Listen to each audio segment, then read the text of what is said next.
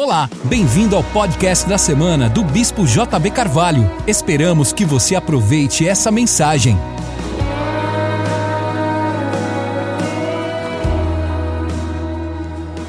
Estou numa série pregando sobre os mistérios do reino de Deus,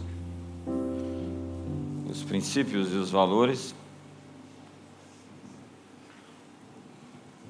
Atos capítulo 1, verso 1, 2 e 3. Vamos ler. Fiz o primeiro relato ao Teófilo acerca de tudo o que Jesus começou, não só a fazer, mas também a ensinar. Até o dia em que foi elevado ao céu, depois de ter dado mandamentos pelo Espírito Santo aos apóstolos que escolhera, aos quais também, depois de ter morrido, se apresentou vivo com muitas incontestáveis provas, sendo visto por eles por período de 40 dias. Diga comigo, 40 dias. E falando a respeito do reino de Deus. Diga, 40 dias. Falando a respeito do reino de Deus. Quantos sabem que são muitos dias para falar sobre o reino de Deus? 40 dias pelo próprio rei do reino. Onde o reino de Deus é pregado, ele se manifesta. Jesus disse: se eu expulso demônios pelo dedo de Deus, certamente o reino de Deus é chegado. Jesus eh, anunciava o reino de Deus. Você ver que ele passa 40 dias ensinando aos discípulos sobre o reino de Deus depois da ressurreição. Porque o reino de Deus é o tema central da mensagem de Jesus. Mas incrivelmente nós, a igreja, temos pregado outra mensagem. Nós temos pregado outro evangelho do tipo: vamos escapar, vamos sobreviver, vamos aguentar, vamos comer o pão que o diabo amassou e vamos anunciar a propósito o reino do anticristo. Nós trocamos a mensagem de que o reino de Deus está vindo para dizer que o reino do, do anticristo está vindo. Quantos entendem que isso é uma incoerência teológica, que isso é uma esquizofrenia? E é incrível como nós estamos tão cheios de engano com relação à ênfase daquilo que Jesus nos deixou. Em Lucas capítulo 13, no verso 20, e disse outra vez: Aqui compararei o reino de Deus, verso 21, a uma mulher. É semelhante ao fermento que uma mulher tomou e misturou com três medidas de farinha, até ficar ela levedada. Toda levedada. Diga até, até. Ficar, ficar, toda, toda levedada. Entenda que há dois mil anos atrás, essa mulher, que é a noiva, a igreja, está levedando a massa. Nós estamos levando a mensagem do reino de Deus para fora das quatro paredes da igreja. Como Jesus pregava nas sinagogas, nas praças, nas ruas, nas agoras, que eram os mercados, nós estamos levando a mensagem do reino de Deus. Veja aqui, nos dias de Daniel, ele foi interpretar o sonho de Nabucodonosor, uma estátua e, representando os reinos do mundo, o sistema do mundo, o, o mundo que jaz no maligno, o cosmos onde uma pedra cortada sem auxílio de mãos derrubava aquela estátua e enchia toda a terra. Ela ia enchendo toda a terra. Então você vê o reino de Deus como algo em progresso, algo que está progressivamente alcançando o seu destino de encher a terra. Três medidas de fermento, que levedam a massa inteira. O reino de Deus, segundo as parábolas do reino, está sempre aumentando. Jesus fala sobre o reino de Deus como um grão de mostarda.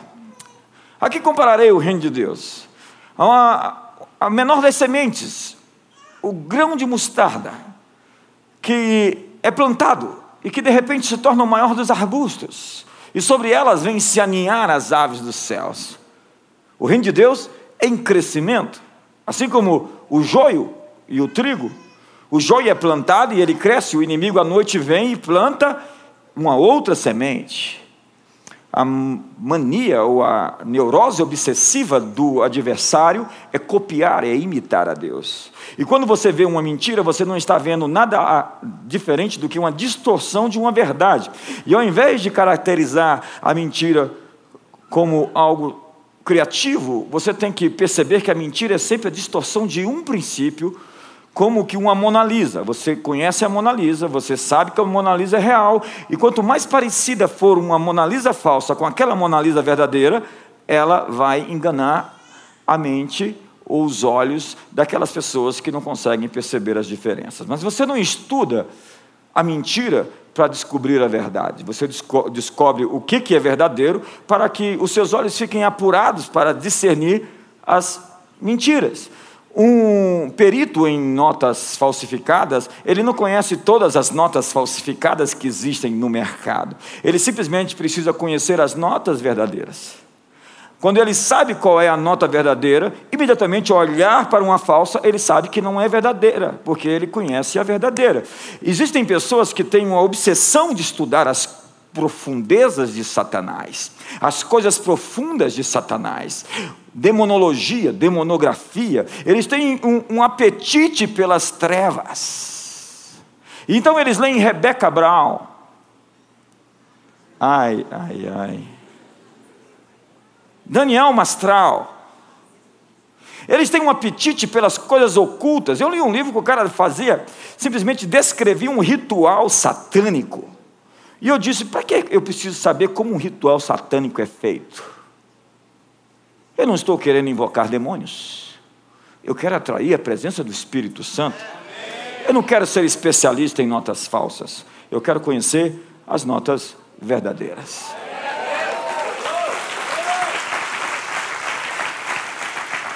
A mensagem do reino de Deus era o tema central da pregação de Jesus. A palavra reino é usada 156 vezes no Novo Testamento. A palavra é basileia.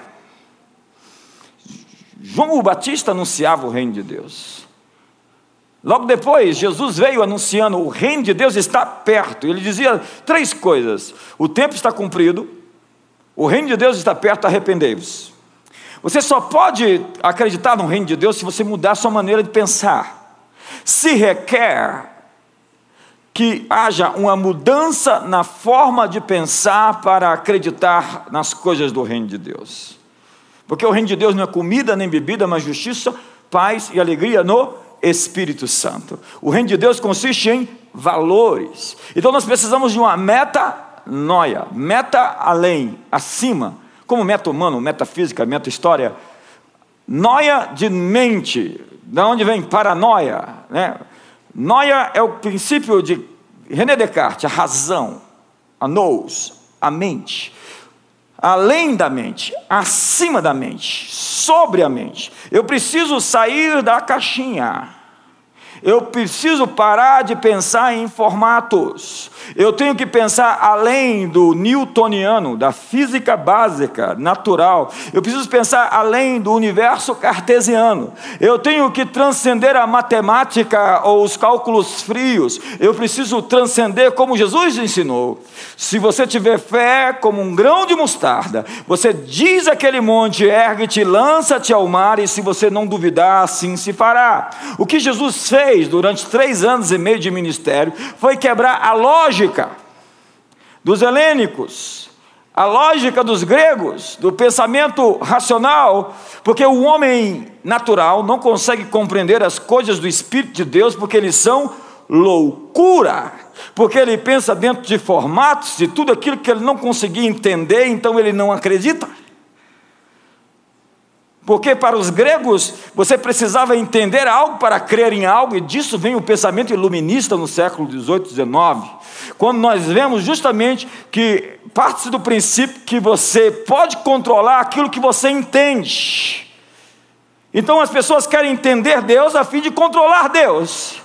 Mas se você deseja ter a paz que excede todo entendimento, você tem que abrir mão do seu direito de entender. Não é que a sua fé é um salto no escuro, não é que a sua fé é cega, é que Deus é muito maior do que a sua cabeça, é que Deus é muito maior do que o universo, é que o Criador não vai caber dentro da sua equação e das suas contas, da sua matemática. Deus fez você, portanto, coloque-se no seu lugar.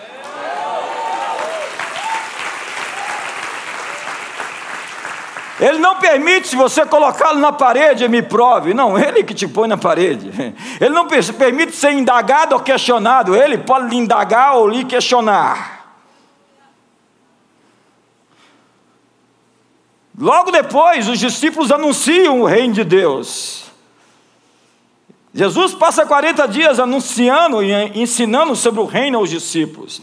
A conclusão do livro de Atos dos Apóstolos, no capítulo 28, no capítulo 28 de Atos, versos 23, é justamente Paulo ensinando sobre o reino de Deus. Olha o que diz: Havendo-lhes ele marcado um dia, muitos foram ter com ele a sua morada, aos quais, desde a manhã até a noite, explicava com bom testemunho o reino de Deus e procurava persuadi-los acerca de Jesus, tanto pela lei de Moisés como pelo, pelos profetas.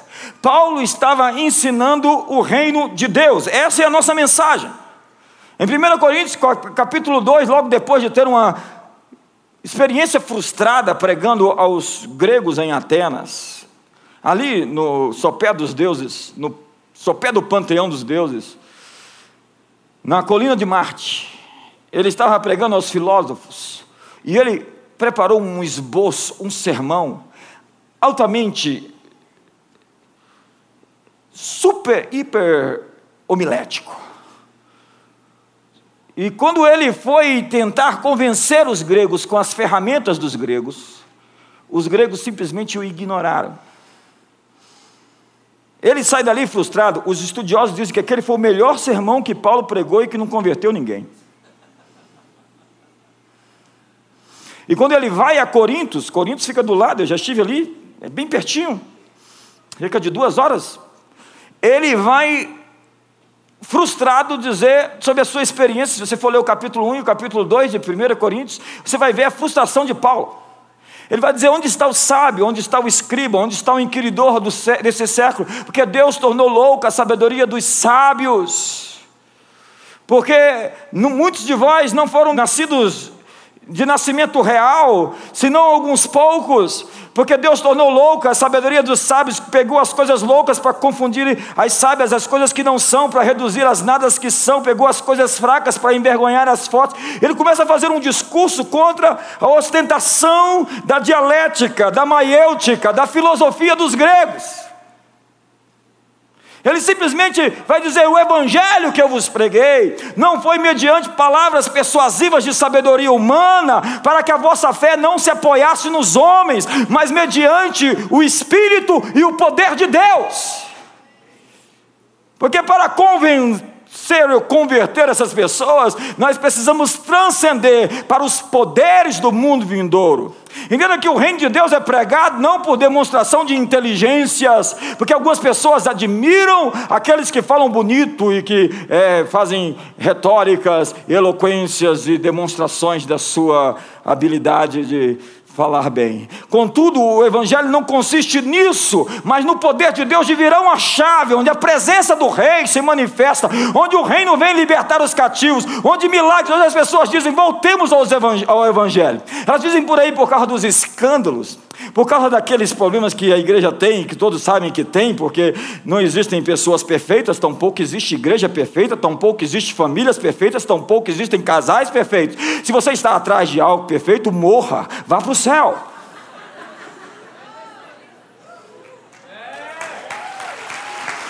E aí vem aquele pessoal com aquele discurso, voltemos ao Evangelho. Amigo, eu, eu sei o que eles querem dizer, eles querem voltar para a reforma protestante do século XVI, que não foi completa. O próprio Lutero tinha seus problemas porque ele perseguiu os judeus e deixou ali um registro ruim com relação até que Hitler usou contra os judeus. Calvino tinha seus problemas, os reformadores eram homens imperfeitos, apesar de que eles fizeram uma revolução no seu tempo. Eles estão querendo dizer, voltemos ao século XVI. Não, nós não, se nós quisermos voltar ao Evangelho, nós temos que voltar a Atos dos Apóstolos. Uma igreja que andava sobre as águas, uma igreja que fazia milagres, uma igreja que ressuscitava os mortos, uma igreja que andava no poder do Espírito Santo. Me ajuda aí, irmão. Você faz parte dessa igreja. Se nós queremos voltar ao Evangelho, nós temos que ser cheios do Espírito Santo, porque isso é voltar ao Evangelho.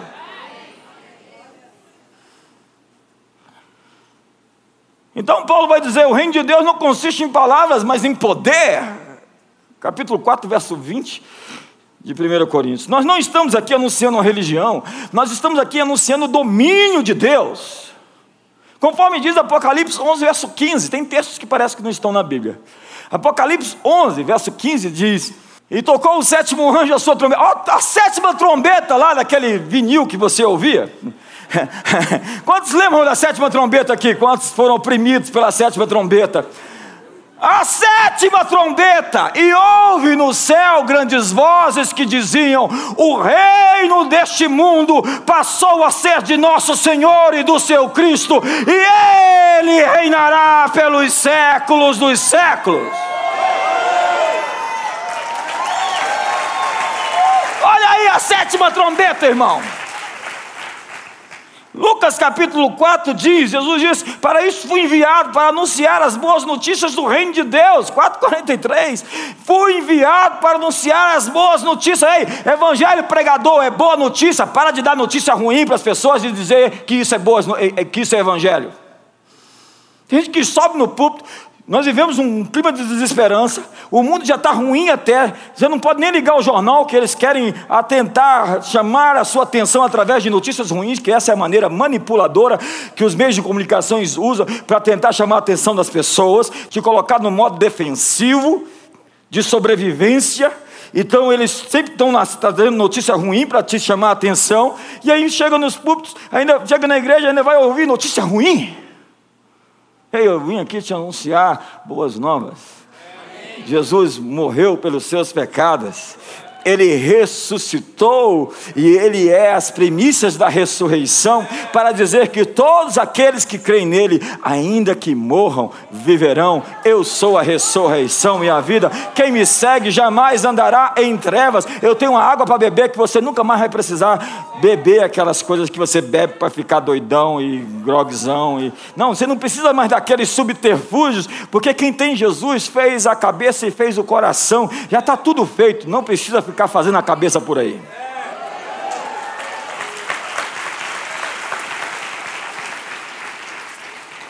A maioria dos púlpitos hoje está pregando outra mensagem. Jesus disse: Eu sou a porta, ou seja, eu sou o caminho que abre a entrada do reino de Deus. Nós fomos transportados do império das trevas para o reino do Filho do seu amor. Nós já fomos transportados, nós já somos do reino, nós estamos no reino, nós somos filhos de Deus. Lucas 17, Verso 21, vamos a partir do 20. Sendo Jesus interrogado pelos fariseus sobre quando viria o reino de Deus, respondeu-lhes: O reino de Deus não vem com aparência exterior, nem dirão, ei-lo aqui ou ei-lo ali, pois o reino de Deus está dentro de vós.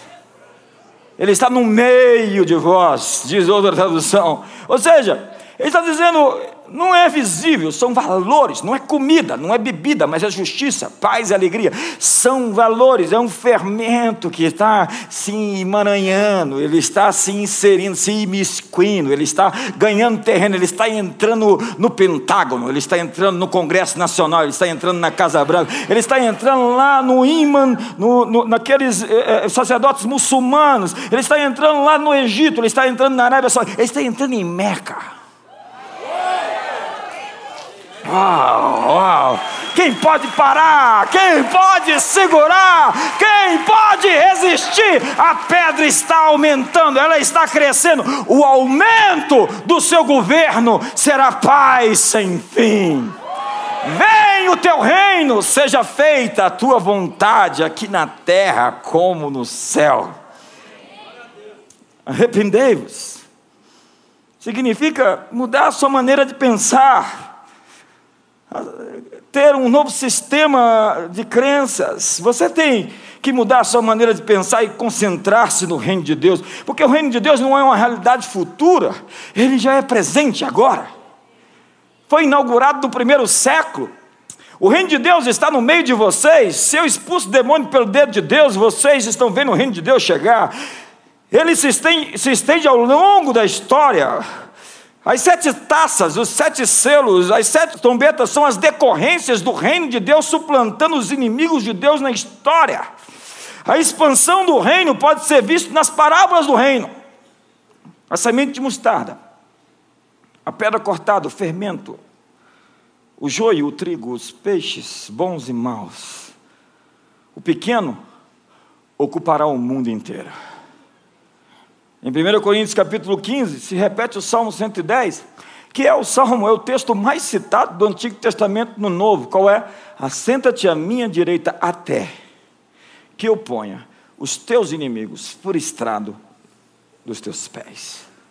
Sistematicamente, progressivamente, continuadamente, os inimigos de Deus estão sendo submetidos ao governo de Deus. Se você não está vendo isso, é porque você tem uma leitura da história totalmente errada. Porque você é enviesado, você tem uma cultura religiosa, você tem que largar a sua religião e você tem que começar a estudar a história de verdade. Porque de dois mil anos para cá, o fermento está.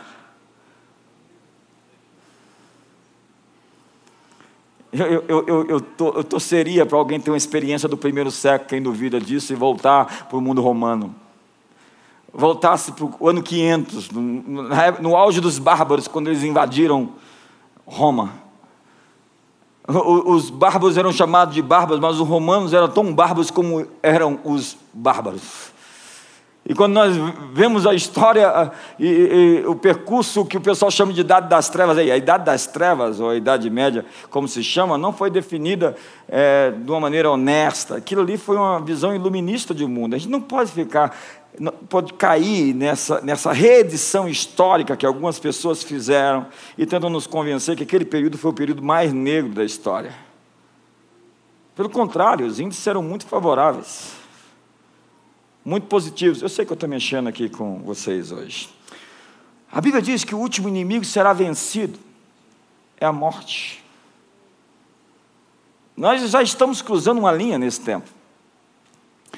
A expectativa de vida está crescendo, aumentando, aumentando, aumentando. As pessoas hoje estão mais bonitas do que eram. Você nunca viveu numa época tão apropriada, tão cheia de possibilidades, tão cheia de oportunidades. Entenda que, nesses períodos que eu citei, era quase impossível alguém ficar rico. Hoje, com a sociedade de mercado, com o livre mercado, Existem oportunidades milhares de as pessoas saírem da pobreza e migrarem. Nós somos uma terra de oportunidades. Você não precisa ir para os Estados Unidos para fazer sua vida. O Brasil está cheio de oportunidades. Você pode ter uma ideia que vai tirar para sempre a sua família da pobreza e as suas futuras gerações também.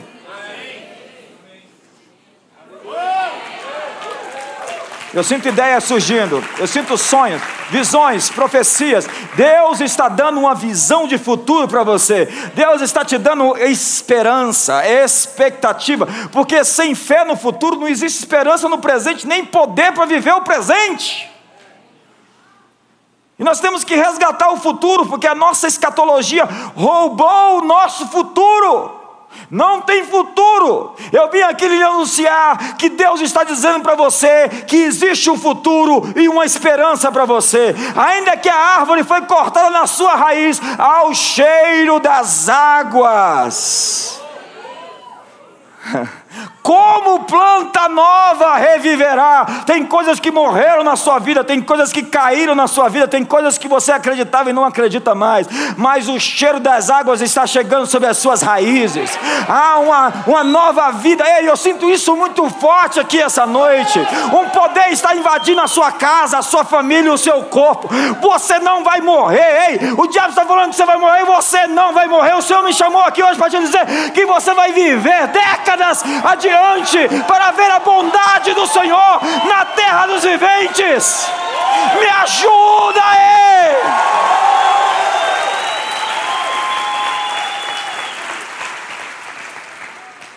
Nem todos, mas muitos de vocês vão até ficar ricos.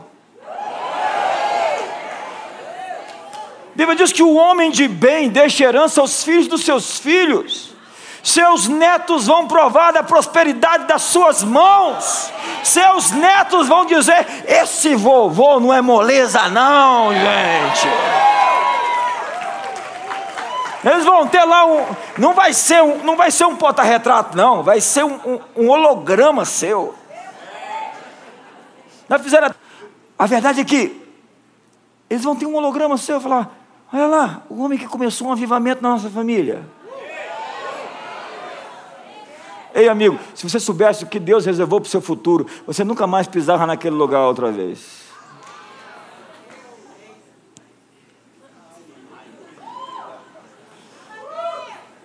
Se você soubesse o que Deus preparou, nem passava na sua mente essas coisas que você andou pensando. Você ia romper definitivamente com o passado, queimar todas as pontes e seguir para o futuro que teu pai está lá na frente dizendo.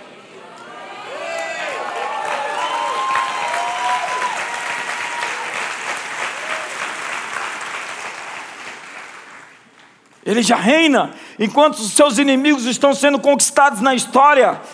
A ordem dos fatos pode mudar pelas várias visões escatológicas. Mas a Bíblia diz: então virá o fim quando ele houver destruído todo o principado.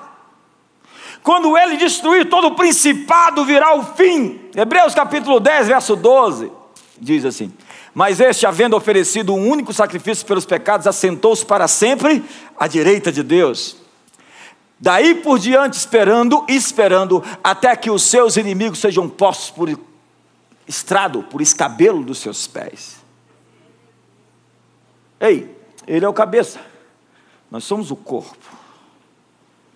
Quem são os pés? Quem tem que colocar os inimigos sobre. A questão é que muitos de nós acreditamos que Jesus venceu. Todos nós sabemos, um verdadeiro cristão acredita nisso. Mas nós temos dúvidas se a igreja vai vencer. O apóstolo Paulo diz em Efésios capítulo 1 que nós somos a plenitude daquele que enche tudo em todos. Ele diz também que nós somos a coluna e o baluarte da verdade. Ele ainda afirma, na verdade, Jesus diz que as portas do inferno não prevalecerão contra a igreja. Isso não coloca a igreja na defensiva tentando sobreviver, isso coloca a igreja batendo nas portas do mal. Isso coloca você no avanço contra os principados da maldade. Isso coloca você dizendo: Satanás, solta o meu casamento. Ei, você não vai segurar as minhas finanças. Ei, você não vai conseguir segurar a minha felicidade. Eu vou viver uma vida plena, completa. Eu vou viver uma vida inteira. Eu serei bem-sucedido em tudo que colocar as minhas mãos. Deus me chamou, Ele me criou, Ele me fez. Eu sou filho de Deus. E o filho de Deus vence o mundo. E essa é a nossa vitória que vence o mundo, a nossa fé. Jesus vai entregar o reino ao Pai, conquistar, conquistar e dominado pela sua vinda e trazer todas as coisas debaixo de si. As parábolas do reino mostram isso. Será que eu já tenho que terminar? Jesus disse por parábolas as suas histórias para que nem todos entendessem. Mas disse aos discípulos: A vós é dado conhecer os mistérios do reino dos céus. Verdades que estão escondidas para nós e não escondidas de nós. Diga para o seu irmão: Deus escondeu para você e não de você. O reino de Deus consiste em valores, e o que conecta céus e terra é a sua fé. Hebreus 11 diz: a fé é a substância das coisas que esperamos. A substância, hipostases, upostases, é o direito de propriedade, se não, é aquilo que conecta, que faz espírito e matéria se conectarem, se ligarem, se É como se você pudesse manifestar os atributos dos céus na terra. A sua fé faz isso. Ela consegue molecularizar, materializar aquilo que é promessa. Como diz a promessa que Deus disse a Abraão, e que Abraão creu, e isso lhe foi imputado por justiça, e se fortaleceu, dando glória a Deus, crendo contra a esperança, crendo no Deus que ressuscita os mortos e chama à existência as coisas que não existem como que se já existissem. Existem coisas que não existem, e João capítulo 14, verso 14, deixa-nos entender isso. Tudo quanto pedirdes, eu vou lo farei.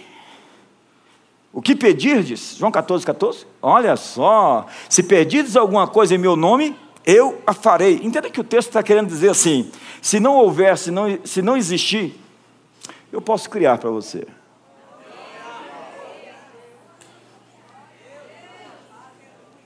Eu não sinto que você está feliz essa noite. Não tem, não tem um cargo para você, eu vou criar um cargo para você. Não tem uma empresa, você pode abrir a sua própria empresa.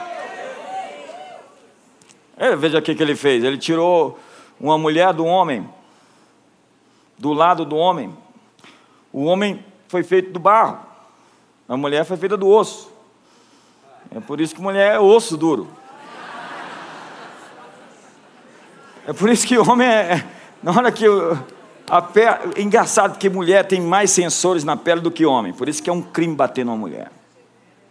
Ela sente mais. Ela tem muito mais sensores. Na verdade, mulher é mais desenvolvida do que nós. Ela tem um sistema, um sistema é, olfativo muito mais desenvolvido. Ela consegue sentir, perceber os feronômios, os hormônios. Ela sabe se o sujeito está bem ou se ele está fraco.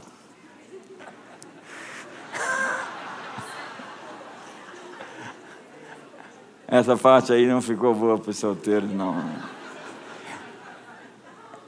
Então ela tem muito mais sensores na pele, mas ao mesmo tempo, ela, ela, ela é capaz de, de suportar a dor muito melhor do que nós homens.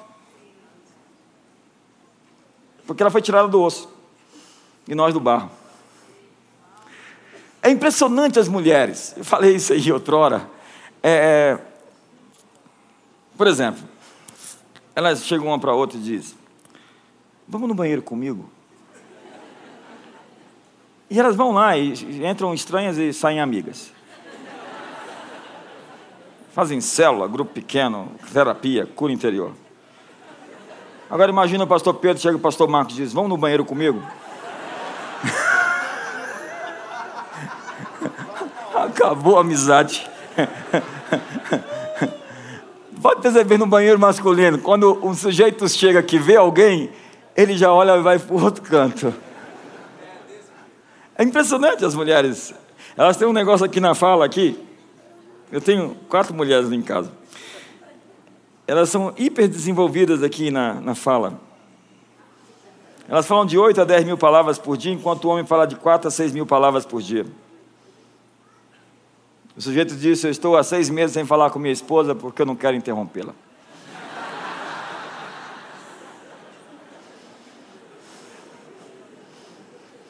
É, Deus criou o homem primeiro porque ele não queria palpite.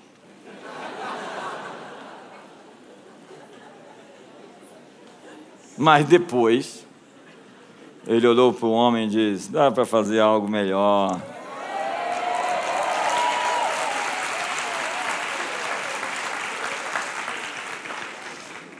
A fé é a substância que conecta o espiritual ao material. A fé substancia as realidades espirituais. Nosso chamado é trazer as realidades do céu para a terra.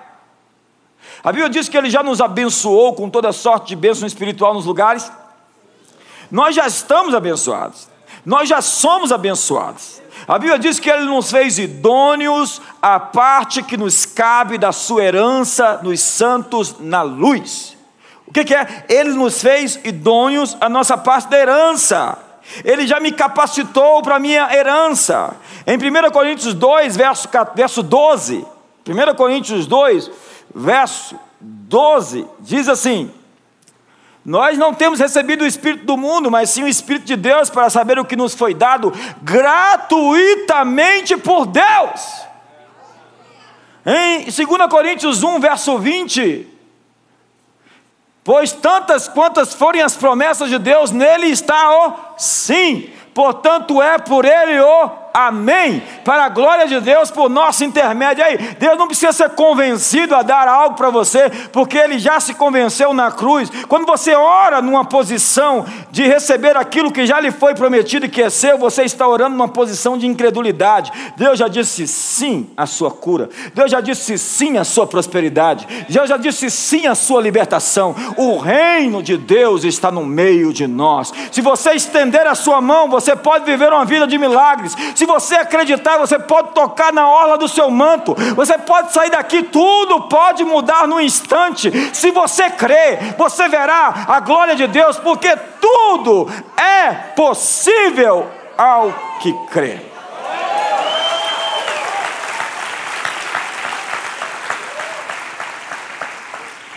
O autor é Hebreus diz que nós temos que viver, ou que nós podemos viver os poderes do mundo vindouro.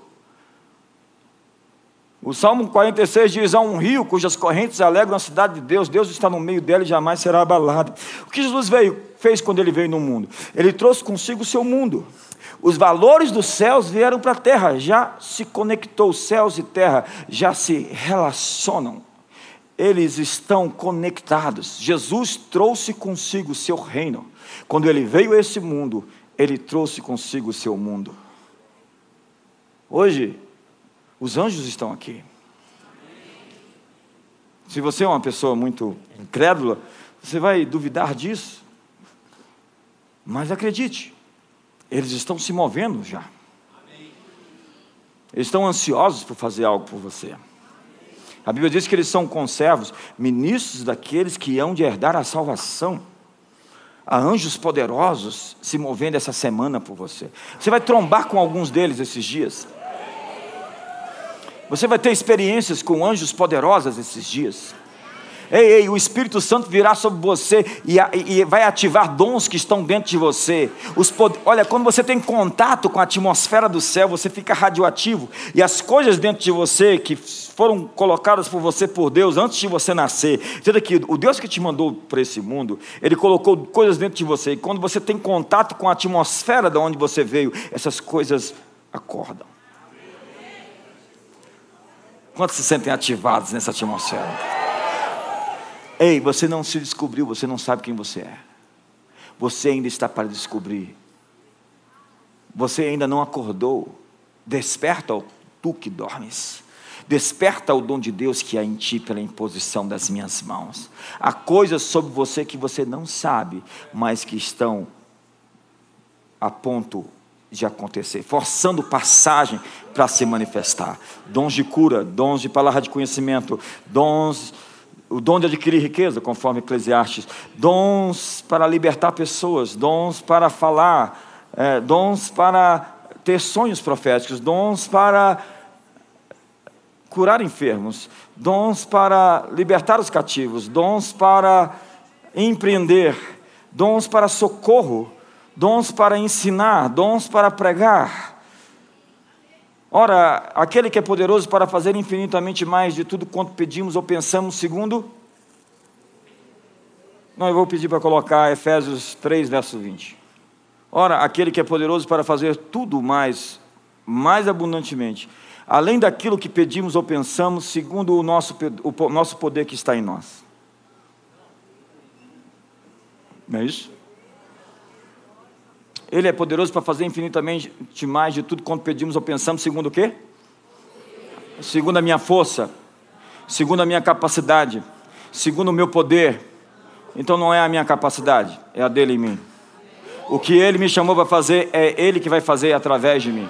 É ele em mim não é por força, não é por violência, mas é pelo meu espírito. O Espírito Santo em você vai fazer com que você faça proezas, realize grandes e maravilhosas coisas. Não é sobre você, não é sobre a sua vida, é sobre a vida dele em você.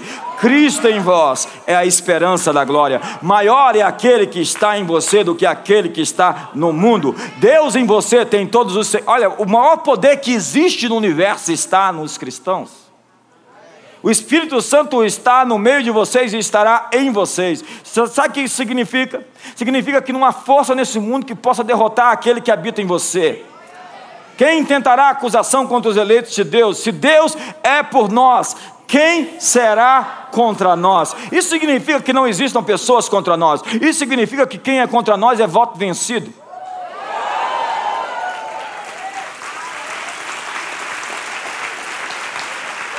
Diga para o seu irmão: quem é contra você não tem voz. Uau, uau, uau, me ajuda aí. Quem é contra você não tem voz, não tem voto. Diga para o seu irmão: é por isso que eu sou em seu favor. Fique de pé.